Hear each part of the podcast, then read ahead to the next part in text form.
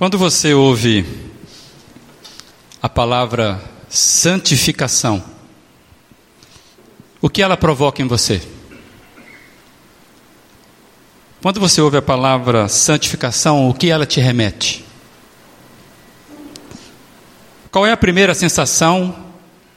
Qual é o primeiro sentimento que você tem quando essa palavra chega aos seus ouvidos? Vou tentar melhorar esse exercício. E quero provocar você a pensar sobre isso. Vou trocar a palavra. Quando você ouve a palavra dinheiro, o que ela provoca em você? O que a palavra dinheiro te remete?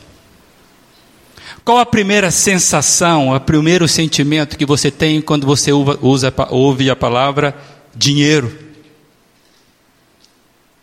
Viagem. Quando você ouve a palavra viagem, o que ela te remete? Que tipo de sensação chega para você? Está melhorando ou não? Sexo. Todo mundo ficou atento. O pastor fala de sexo no púlpito. O que, que o sexo, a palavra sexo te remete? Que tipo de sensação? Para baixar o ânimo, morte. Quando você ouve a palavra morte, seus pensamentos vão para onde? O que ela te remete? E por falar em morte, sogra.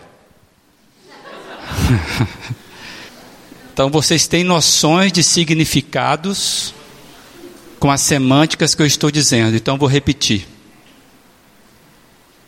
Quando você ouve a palavra santificação, o que ela provoca em você? O que ela te remete? Qual a primeira sensação ou sentimento que você tem? Essa provocação é porque a sensação que eu tenho é que às vezes santificação é algo que parece muito distante das nossas vidas, tão fora da nossa realidade, que muita gente não sente nada a respeito quando ouve a palavra ou pelo menos fica confusa com os pensamentos, tentando encaixar o que vai sentir diante desta palavra.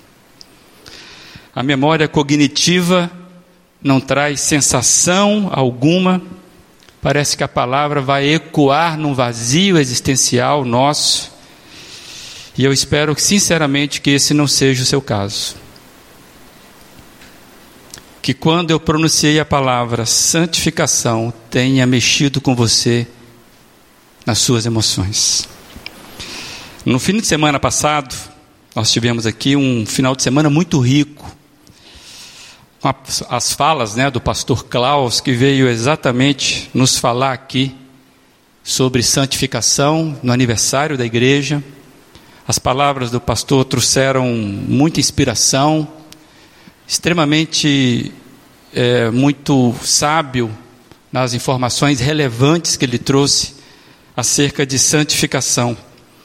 E aí os desafios foram grandes para nós. Quem estava aqui, quem pôde acompanhar, viu que os desafios da santificação requer de nós atitudes coerentes a aquilo tudo que nós ouvimos e que a própria palavra nos desafia. Se por acaso você não esteve aqui em todas as, as, as programações do final de semana passado, eu convido você a, a ir no nosso arquivo de áudio, no Biblecast, e você lá vai ter essas mensagens do pastor Klaus. Vale muito a pena você revisitar aqueles áudios ali, você vai sair enriquecido.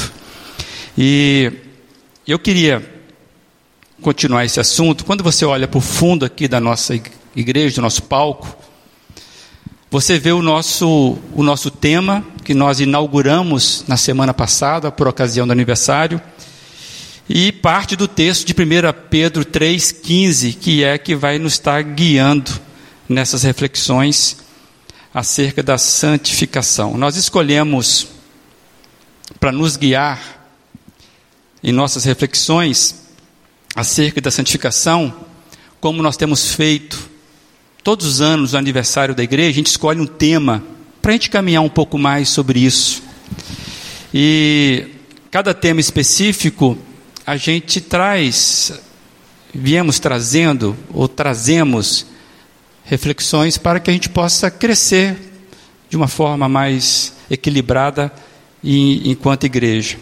Então, nos últimos anos aqui, os irmãos vão lembrar, nós já tivemos aqui trabalhando alguns verbos. Vocês vão lembrar aí: ser, viver, permanecer, servir, e o verbo de agora é santificar. Nós acabamos de cantar algo que remete a essas, a essas palavras. E esses verbos, quer dizer ação, se você por acaso quer saber um pouco mais sobre isso que nós pensamos, ali, ali na, na, na entrada ainda tem uns, uns panfletos da nossa, do nosso aniversário, e lá a gente fala um pouquinho sobre isso, na pastoral que nós escrevemos. Então depois, ao final, você pode levar para casa e ler aquilo que nós temos conversado, o que nós estamos pensando sobre ser, viver, permanecer, servir e agora santificar. Deixa eu abrir logo essa conversa. Santificar, santificação, é assunto daquele que crê. Só faz sentido para aquele que crê, ainda mais, daquele que já recebeu a salvação em Cristo Jesus, daquele que passou por aquilo que nós chamamos processo de conversão, ou seja, santificação é assunto de igreja. Dificilmente, ou acredito que em nenhum outro lugar você vai ouvir alguém refletir acerca de santificação. Isso não é assunto da ONU, não é assunto da OAB, não é assunto da Câmara de Vereadores da nossa cidade, muito menos da, da, da Câmara de, de Deputados, do Senado, ninguém vai discutir santificação, a não ser a igreja. Então é assunto de igreja. E pode ser que você fique meio perdido se você não está muito linkado à igreja.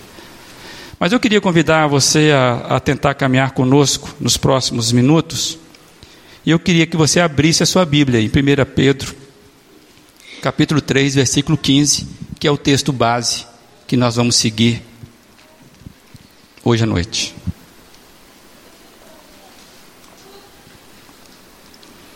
1 Pedro capítulo 3, verso 15. Assim se expressa a palavra do Senhor. Antes, santifiquem Cristo como Senhor em seu coração. Estejam sempre preparados para responder a qualquer que lhes pedir a razão da esperança que há em vocês. Antes, santifiquem Cristo como Senhor em seu coração. Vamos orar mais uma vez? Feche seus olhos aí e peça que o Senhor faça essa noite valer a pena no seu coração e que a sua atenção seja cativada pelo Espírito dele. Amado Deus, agradecemos ao Senhor porque podemos abrir a nossa Bíblia, lê-la livremente nesse local e o nosso desejo agora, Pai, que de fato vale a pena se nós abrirmos, lermos, comentarmos, que ela seja palavra viva para todos nós aqui. E apesar da minha dificuldade, fala conosco, Senhor, esteja conosco. Em nome do dono da palavra, Jesus Cristo. Amém. O contexto da carta de Pedro, de onde nós lemos esse texto, é de perseguição por causa da fé. A fé cristã, amados, já, já nasce com forte opositores. Paulo está escrevendo essa carta na década de 60 do primeiro século. E a oposição era muito clara. Primeiramente, a oposição que a igreja recebe, ela vem dos judeus. Porque o movimento cristão basicamente, ele nasce entre judeus e não se sabia bem o que era aquilo. Se era uma, mais uma seita, se era um desdobramento do judaísmo. E isso causou muita, muita oposição dos judeus. primeiros convertidos, então não sabiam muito bem lidar com isso. A gente rompe com o judaísmo, a gente não rompe, como é que é isso? Ah, depois dos judeus veio o império. O império romano também foi um forte opositor na caminhada cristã, pelo menos por um bom tempo. Ainda na década de 60 do primeiro século, a igreja vai sofrer barbaramente na mão do Império Romano. Lá para o ano 300 as coisas vão ficar pacificadas, e isso foi ruim para a igreja. Mas a igreja, a fé cristã, ela já nasce com oposição clara, ardente, dos judeus religiosos, do Império Romano político e também da cultura pagã. A cultura pagã que não, é, não tinha herança judaico, ou seja, não sabia da herança de Moisés, de Abraão, dos profetas, ficaram completamente também perdidas com relação a essa, esse movimento que está nascendo de fé cristã. Então, quando Pedro está escrevendo, ele está escrevendo neste contexto de perseguição, inclusive da cultura. Isso porque, amados, a fé cristã sempre foi diferente de tudo que se tinha referência naquele momento e ainda hoje. Pense comigo, a começar pela ressurreição de Jesus.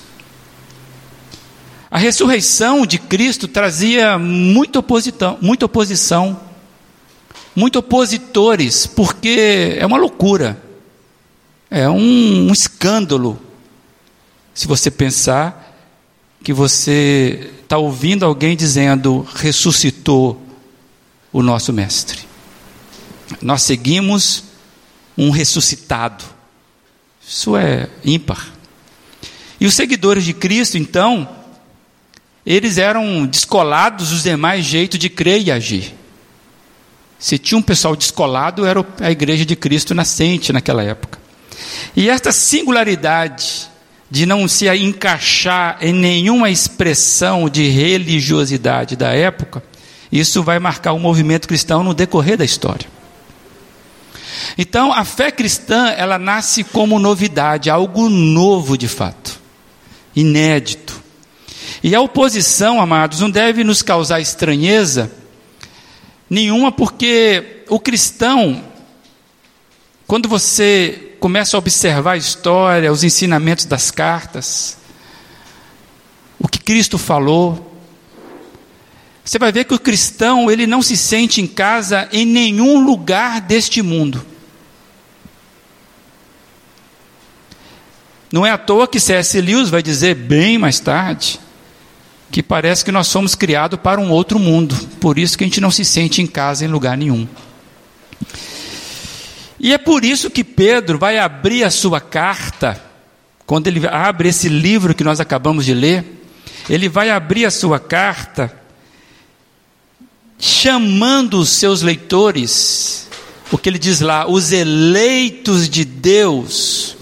Ele vai classificar esses leitores como peregrinos, como forasteiros. Basta você ver o versículo 1. Quando ele abre a carta dele, ele está dizendo que ele escreve para aqueles que são forasteiros, aqueles que são peregrinos. E o que é um forasteiro? O que é um peregrino? Um forasteiro, amados, você já está pensando ele não se sente em casa fora da sua etnia fora da sua pátria. Um, um peregrino é aquele que está de passagem. Ele é alguém que está perambulando, alguém que está passando. E assim é que Pedro identifica o cristão, o povo de Deus. Nossa pátria verdadeira não é aqui não é no judaísmo, não é na força política, não é na cultura pagã. O cristianismo, assim denominado como movimento, ele é algo que não se encaixa em nenhuma expressão de religiosidade herdada, criada até então.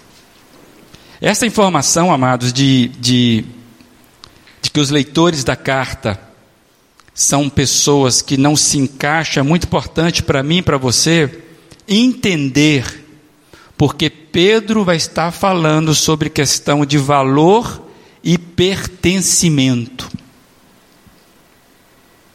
Pedro está trabalhando questão de valor e pertencimento. Questões fortes para quem é peregrino, para quem é forasteiro. Eu não sou desse lugar, eu não pertenço a esse lugar. Eu não consigo entender o valor desse lugar. Eu estou aqui nessa região há pouco tempo, não muito pouco tempo, mas também não muito tempo. Já aprendi algumas manias da, da região, algumas outras manias dessa região ainda me causam estranheza. Aprendi a gostar de algumas coisas que o povo daqui gosta. Continuo não gostando de coisas que eu já não gostava antes e continuo não gostando. Ainda não consegui diferenciar o que é pato, o que é marreco. E, mas tudo bem, essa questão não, não me agride. O que eu quero dizer é que eu sou acolhido aqui, eu decidi morar aqui, eu decidi ter valor aqui, mas mesmo assim o estranhamento, ele acontece de vez ou outra. O primeiro estranhamento é, eu estava no supermercado para comprar um pão que tinha outro nome que eu ia pedir, e alguém falou: "Quem é da vez?" Eu na minha terra, o próximo. Aí eu vi que era da vez. Pedi um pão de sal e a pessoa, o quê? É, essas coisas acontecem. O que eu quero falar sobre valor, pertencimento, eu queria que você pensasse: que valores te guiam? Ou que valores guiam esse povo que Pedro está dizendo? O que, que direciona um peregrino? O cara está de passagem, ok, mas você está indo de onde para onde? Qual é o seu direcionamento? Como deve ser o modus vivendi, ou seja, o jeito de viver do peregrino que enfrenta oposição justamente por ser alguém que tem um modo de vida diferente dos demais? É, é nesta questão que Pedro está levantando. Olha, eu estou escrevendo a forasteiros, e por causa de vocês serem forasteiros em nome de Cristo, isso vai trazer a vocês, ou está trazendo a vocês, oposição, sofrimento, justamente por ser vocês quem são. Então é neste modo de viver que Pedro vem escrever na carta dele: a vida do peregrino é marcada por provações, sofrimentos, esperança. Pedro fala muito sobre esperança nessa carta. E aí ele vem escrevendo e ele chega no verso que nós acabamos de ler. O verso 15 do capítulo 3. E ele vem trazendo então, dentro dessa desse desse vamos chamar dessa orientação sobre o modo de viver de um peregrino, ele vai trazer o sentido de alerta e o sentido de prontidão, como coisa que deve fazer parte do cristão, daquele que tem a fé cristã. Na verdade, o sentido de alerta e prontidão acompanha todo o texto bíblico. Se você ler com calma a sua Bíblia, você vai perceber que o sentido de alerta, o sentido de prontidão, ele, é, ele é, são expressões que são permeiam o texto bíblico constantemente. E aí tem, tem esse texto que começa assim: Antes, santifiquem a Cristo como Senhor do coração. Esse antes, vírgula, santifiquem. Ele é o que eu estou chamando de imperativo emergente, ou imperativo de urgência, porque ele traz duas coisas fortes já de cara. E são duas coisas que geralmente nós não gostamos. Nem eu, nem você não somos muito chegados a essas duas coisas. Nós não gostamos muito dos imperativos. Nós não gostamos muito das emergências, das urgências. Quando alguém lhe dá uma ordem e não te dá a opção, e tem que ser agora, a gente não lida muito bem com isso. Quando você está com a sua vida tranquilo, o seu dia, chega alguém e fala: pare tudo e faça isso. Não arrepia sua nuca, não? Nós não lidamos muito bem com os imperativos, ainda mais os imperativos de urgência. E esse sinal de alerta que começa é, esse texto de Pedro, me lembrou, sabe o que? Não sei se você já passou por isso. É, eu trabalhei num prédio lá em Brasília que ele tinha, tem, né? 21 andares. E o andar mais baixo que eu trabalhei foi o nono. Trabalhei no nono, no décimo segundo, no décimo quinto. E minha, na minha vida de atleta, cadê os atletas plantão aí? Eu subia a escada todos os dias, no andar, para esperar o elevador e descia sempre. Era bem naquela época, estava bem. Mas eu quero contar que, de vez em quando, eles soavam um alerta ali, e era um, um sinal que dizia o seguinte: para o que você está fazendo e corra para a escada. Era o treinamento para quando houvesse, se por acaso houvesse um incêndio, né? você estaria preparado para agir. E a recomendação é: pare na hora, não busque nada para trás e siga para a escada mais próxima de você. E às vezes eu estava fazendo uma coisa muito importante, sabe? Fechando uma mensagem. Aí tocava o sinal. Eu falava, cara, mas eu sei que é apenas um treinamento deixa eu terminar. E, e, cada andar tinha o seu guarda, né? Vamos chamar, né? E ele, ande, ande, todo mundo. Ele seria o último a sair. E aí nós descíamos a escada, aquele negócio todo, e tem que descer a escada, aquele negócio todo. Sinal de alerta soava, você parava tudo, porque era algo emergente, era algo urgente e era um imperativo. E sabe o que eu lembrei? Talvez você vai lembrar, um tempo atrás teve um, um incêndio, numa boate ou algo semelhante, onde um dos músicos que tocava acordeon, gaita de fole, nós temos um gaitista aqui, né? Ele, ele morreu porque ele, ele saiu, aí ele resolveu voltar para pegar a gaita de fole dele. E nisso ele não conseguiu sair mais e ele morreu. Porque quando veio o sinal de alerta, para ele não foi um imperativo, foi uma emergência, mas ele não entendeu como imperativo de urgência. Ele achou que ele poderia ter a opção e o tempo de voltar e pegar algo de valor para ele. E lamentável porque ele morreu e custou muito caro ele não ter entendido, entendido e obedecido o imperativo de urgência. Custou caro, custou a vida dele.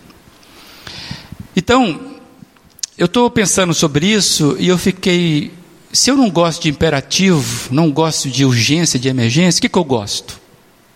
Eu acho que você gosta também. Além de cuca e pão de queijo. Você gosta, sabe de quê? De sugestão. Você gosta de controle. Você gosta de opções para você escolher. Você gosta de possibilidades. Todos nós não gostamos de coisas que exigem respostas, que não nos dá escolha. Nós gostamos de escolher, nós gostamos daquilo que gostamos. E o imperativo de urgência não nos dá a opção da escolha. Nós gostamos da explicação, o que, que é isso?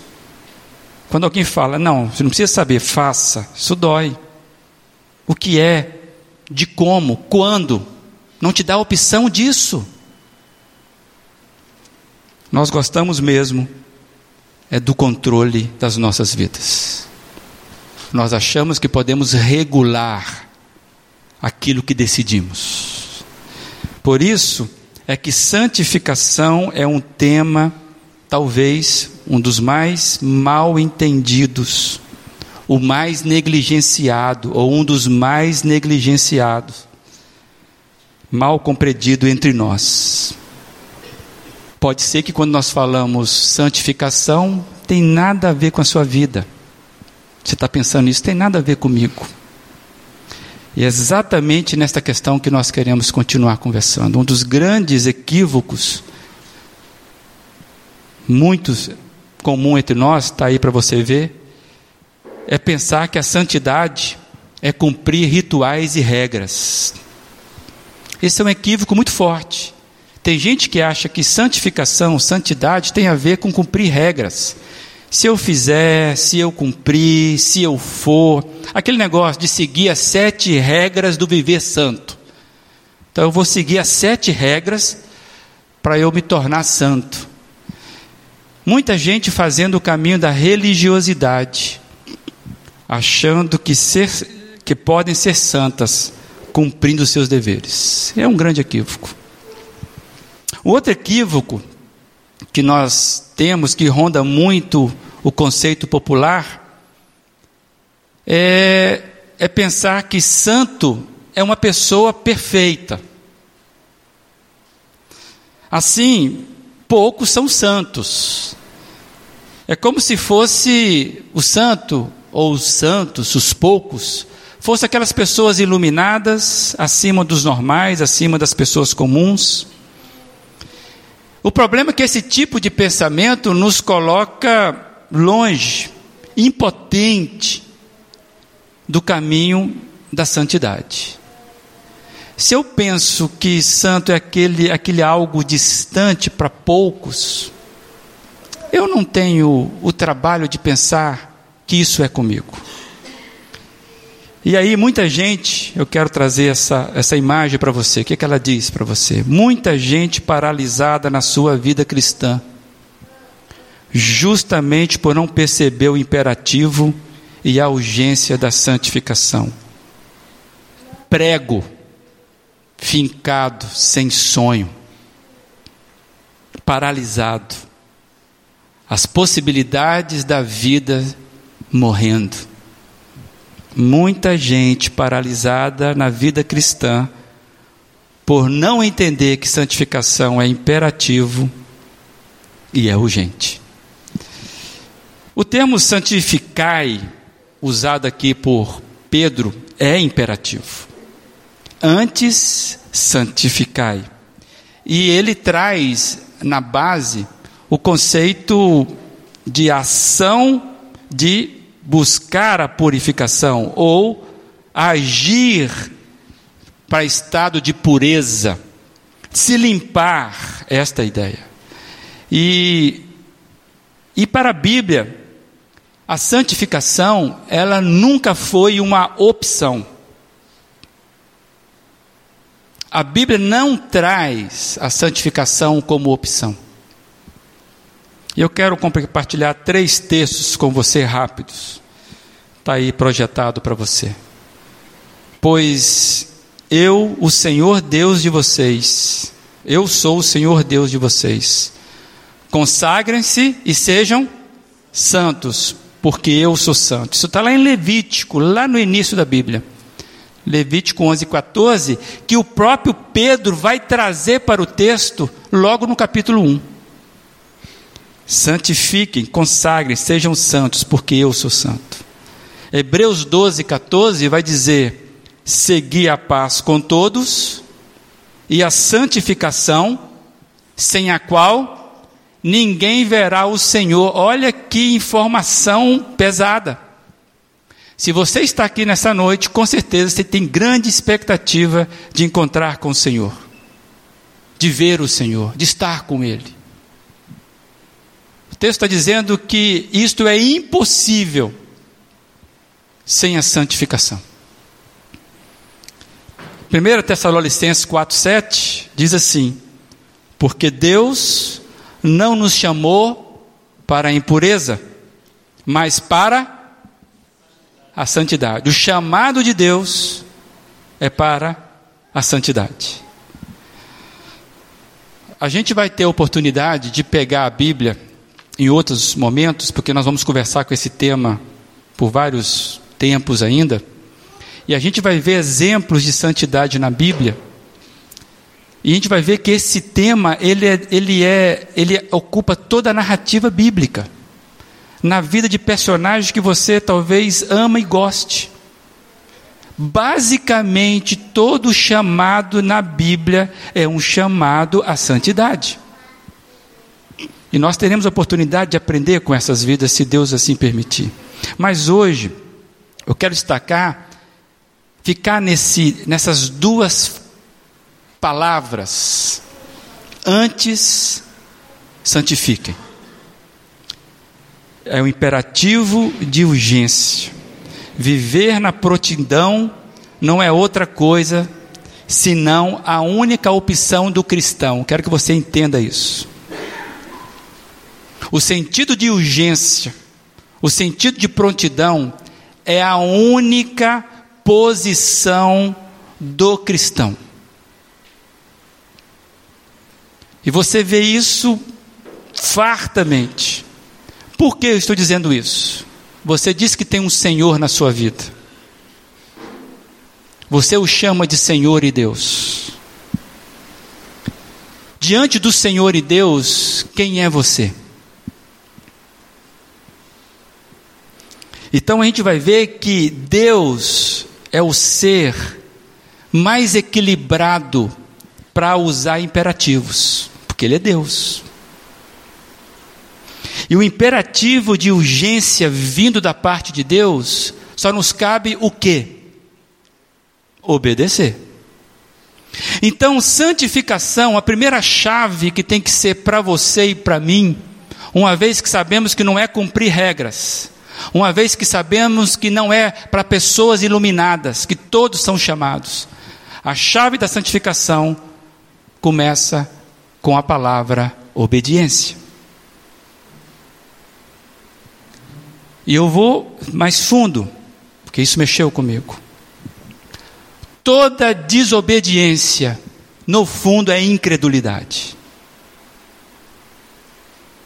Você concorda com a cabeça, diz que ama Jesus, ama Deus, ama as coisas do Senhor, mas se você não obedece, você está sendo incrédulo. E aí tem várias implicações sobre isso, inclusive o conceito que você tem de Deus. E aí eu quero trazer que, como só nos cabe obedecer, eu quero trazer Efésios 1,4 que Deus nos salva com um propósito bem definido. Propósito. Porque Deus nos escolheu nele, antes da criação do mundo. Profundo isso. Para o quê? Sermos santos e irrepreensíveis em Sua presença. Deus não nos escolheu para sermos religiosos. Deus não nos escolheu para sermos simplesmente bons cidadãos. Deus não nos escolheu, não nos salvou para que nós tenhamos uma vida muito boa, muito farta. Deus nos escolheu, antes de tudo, para sermos santos e irrepreensíveis na Sua presença. Isso é forte, é ou não é? A santificação então, é o jeito que Deus nos possibilita estarmos na presença dEle de forma irrepreensível. Então, quando você pensar em santificação, que é o ato de santificar-se, foi o que Deus criou para que eu e você pudéssemos chegarmos a Ele e não sermos fulminados. E é claro que para você tem que ficar isso muito forte, que não estamos falando da palavra irrepreensíveis como algo que tem a ver com perfeição. Não é disso que nós estamos falando e não é isso que o texto quer dizer. Estarmos diante de Deus de forma irrepreensível é impossível para pecadores. Santidade está aí para você ler. Santidade não é perfeição de caráter ou de comportamento. É o que? Obediência e entrega. Esse é o movimento. Deus conhece muito bem a sua e a minha limitação. Então, santidade não representa perfeição de caráter ou comportamentos invejáveis, inequívocos. Não. Santificação, na verdade, é você confiar em quem lhe chamou. Por isso nós cantamos que santificação é fé em ação. Falar que Deus é Senhor da sua vida, mas você não o obedece, você simplesmente está dizendo que você não acredita nesse ser. Fé em ação e eu fiquei pensando, é a mesma fé que nos fez crer no Evangelho quando ouvimos. É a mesma fé que trouxe para nós o discernimento espiritual. E isso entrou no nosso coração. Você se lembra quando Jesus queimou o seu coração? E você acreditou, você abriu a sua mente, o seu coração, a sua fé foi depositada quando alguém lhe pregou o Evangelho e você falou: é isso que eu quero para a minha vida. Isso é fé que salvou você. A santificação é a mesma fé que um dia, quando você caiu de joelhos e você falou: Deus, salva-me. É essa mesma fé que pôs você diante, arrependido diante da cruz, é a fé que vai nos colocar em movimento, vai nos colocar adiante de onde nós estávamos ou de onde nós paramos diante da cruz. Nos movemos ao arrependimento diante do convite da cruz, a fé no Evangelho que nos livrou das correntes de uma vida medíocre, presa ao pecado, é a mesma fé que nos coloca em movimento na jornada da nova vida. Ou seja, amados, santificação faz parte do primeiro movimento. Somos mantidos nesse caminho pela ajuda do próprio Espírito Santo. Você consegue entender isso? que o primeiro passo da santificação é quando você cai de joelhos diante do Senhor. E esse evangelho que entra na sua vida, ele então te impulsiona a caminhar agora na nova vida, com auxílio e ajuda do próprio Senhor da vida. E aí eu quero trazer uma frase do Jerry Bridges, a gente vai usar o texto desse moço, Moço, né? Tá vendo aí novinho, né? Olha o que, que ele diz. Não existe lugar no cristianismo autêntico para cristão estagnado, satisfeito consigo mesmo e cheio de justiça própria. Antes, devemos buscar crescer em semelhança a Cristo até morrermos. O Espírito Santo que cria em nós uma fé salvadora, também cria em nós um desejo de santidade. Ele simplesmente não faz uma coisa sem a outra. Você consegue entender que é a mesma fé? Não é metade. Aquilo que te perdoou os pecados, se você um dia se rendeu a Jesus Cristo, é aquilo que te coloca em movimento numa vida em santidade. O que precisamos é sermos despertados para o desejo de santidade, tão des desesperadamente quando nós caímos de joelhos naquela ocasião em que nos rendemos aos pés de Jesus e entregamos nossa vida. Você lembra quando você chorou diante de Jesus? E você pode me dizer, foi aquele dia que ele entrou na minha vida. O que você e eu precisamos ser despertados é que o desejo de santidade tem que ser da mesma forma desesperadora quando você entregou a sua vida a Jesus. Não pode ser menos. E aí eu quero lembrar o que nós acabamos de cantar aqui. A gente, a palavra fala-se antes santificai. Antes do quê? Aí eu só preciso lembrar o que nós acabamos de cantar. Como sugere a música. Antes de agir, antes de falar, antes de fugir, antes de julgar, bem antes, santifique-se. Antes de partir, antes de calar, antes ouvir, saber perdoar, bem antes, antes de sair, antes de comprar, antes de servir, saber confiar, bem antes, antes de sorrir, antes de cantar, antes repartir, saber abraçar, bem antes, antes de tudo, joelhos ao chão, fé, escudo, tomei decisão. Bem antes de tudo, joelhos ao chão, santifico Cristo, Senhor do coração. Por isso, ergo as minhas mãos para adorar o Senhor. Por isso, caio aos seus pés e dou meu louvor. Santificação é fé em ação. Santifico a Cristo, Senhor do coração, bem antes. A provocação do texto, do imperativo é: para um cristão, a coisa começa antes da coisa.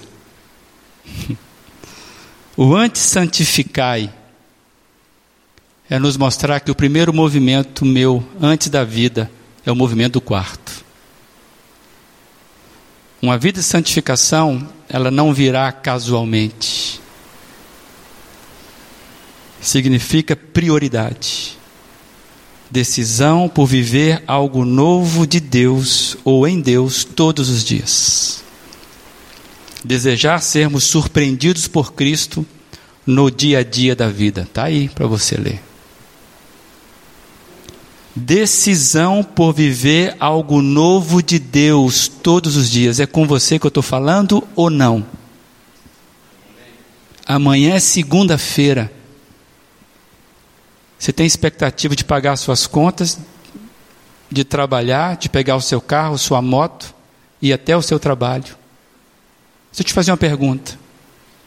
Qual a expectativa de amanhã você viver algo novo de Deus? Amados, desejarmos sermos surpreendidos por Deus no dia a dia. Essa é a abertura do antes de tudo. Trabalharmos a nossa rotina com a perspectiva daquele que está santificando a minha vida, eu vejo algo novo no arroz com feijão. O segredo para sairmos da estagnação da nossa vida é obedecermos ao imperativo da urgência, não tem outro. Santificarmos Cristo como Senhor do nosso coração. Eu não sei que parte da caminhada você está, Talvez você está aqui, nem da igreja é. Talvez para você esse negócio de aceitar Jesus como Salvador é um negócio que você não entende, não entendeu, está muito longe da sua vida. Então eu não sei que parte da caminhada você está. Talvez você está na, na, na caminhada cristã já há 20 anos, 30 anos. Não sei. Mas o desafio para mim e para você hoje é Tome decisão para sair da sua estagnação, da sua paralisia. Tomar o impulso, sabe? O impulso que você precisa tomar. Confessar os seus pecados, começando pelo pecado da desobediência em relação ao processo da sua santidade. Eu vejo muito cristão reclamando de tudo e de todos, vendo problema em tudo e em todos, e não percebe que isso é fruto, essa percepção dele, essa crítica, de uma paralisia na sua caminhada na, no processo de santidade. Não está avançando desobediência. Então eu não sei onde você está, mas eu queria que você pensasse seriamente em sair da estagnação hoje, de onde você estiver. O próprio Jesus é quem vai garantir e o próprio Jesus é quem vai sustentar você. Nós vamos falar um pouquinho mais sobre isso. A santidade, a santificação, eu não, eu não me garanto. Eu não me se consagro, né? Como diz lá o jogador de futebol, né? Hoje eu me se consagro, né? Não. Creia no Evangelho, amado. Levante. Se eu pudesse ter a autoridade de Jesus aqui, eu falar assim: levante, toma a tua cama, seu paralítico, da paralisia, da estagnação, da incredulidade, da desobediência. Toma a sua cama e siga a carreira da santificação que é proposta para você. Deus respeita o seu ritmo, mas você tem que começar. Antes de tudo, santifiquem Cristo como Senhor do seu coração. A única saída para mim e para você é essa. Se você é cristão, se você diz que segue Jesus, é o momento de você sair da estagnação. É com você. Que você leve essa palavra com você. Que você saia da paralisia. Que você entre em movimento. Um passinho de cada vez. Mas saia em nome de Jesus. Para a glória de Deus Pai. Deus te abençoe. Curva a sua cabeça e ore aí. Faça a leitura do seu coração. Se você por acaso não sabe se você é salvo em Senhor Jesus, essa é a primeira decisão. Como é que você faz isso? Clame, Senhor, entre no meu coração, porque eu não sei se eu morrer hoje eu serei salvo. E eu não quero perder a minha vida. Entre na minha vida e governe meu ser. Tudo começa assim. Talvez você está lembrando das suas dificuldades, dos seus vícios, das suas imperfeições. Entregue tudo para Jesus. Esse é um caso. Se você não sentiu nenhum momento dessa fala incomodado com a sua vida de santidade, eu queria que você pensasse se de fato você é cristão genuíno. Ou se você é apenas mais um religioso de uma boa igreja. Porque se esse negócio não mexer com você, é preocupante. Porque nenhum cristão ele anda a vida despreocupado com a sua santidade. Onde é que você está, meu amado? E você que está tentando aí, já está avançando, já conseguiu, cara, e cada vez você está sendo aí surpreendido por Jesus, cara, continue. Continue, tem muita surpresa de Deus na sua vida. O avivamento vem assim, cada dia. Em nome de Jesus. Em nome de Jesus. Mas tome uma decisão hoje. Não saia daqui o mesmo. Saia daqui entendendo que a caminhada da santificação ela começa com um passo: fé no Evangelho de Cristo. Para a glória de Deus Pai. Deus e Pai, diante do Senhor, a gente não tem outra opção senão dizer muito obrigado por você ter criado uma maneira de nós termos uma vida com sentido. Jesus Cristo, nosso Salvador, fez tudo o que era necessário para que a vida ganhasse sentido. E muito obrigado, Pai, porque isso ainda está disponível para nós. Nos mova, Deus, na nossa jornada de santificação. Tira de nós a incredulidade, a paralisia. Arranca de nós, ó Deus, a mesmice de uma vida apaixonada por coisas seculares. Coloque em nós o caminho do coração andarilho, do peregrino, mas que sabe para onde que está indo. Arranca de nós, ó Deus, valores que não te pertencem. Coloque em nós, ó Pai, os teus caminhos, os teus passos. E crie em nós, ó Deus, um coração que tenha Cristo como o Senhor absoluto. Nos perdoe. Nos perdoe pela desobediência, pela incredulidade, mas nos cure, ó Deus, para a honra e glória de Jesus Cristo. Que sejamos a igreja de caminhantes, de corredores, de pessoas que prosseguem para o alvo. Em nome de Jesus Cristo. Amém.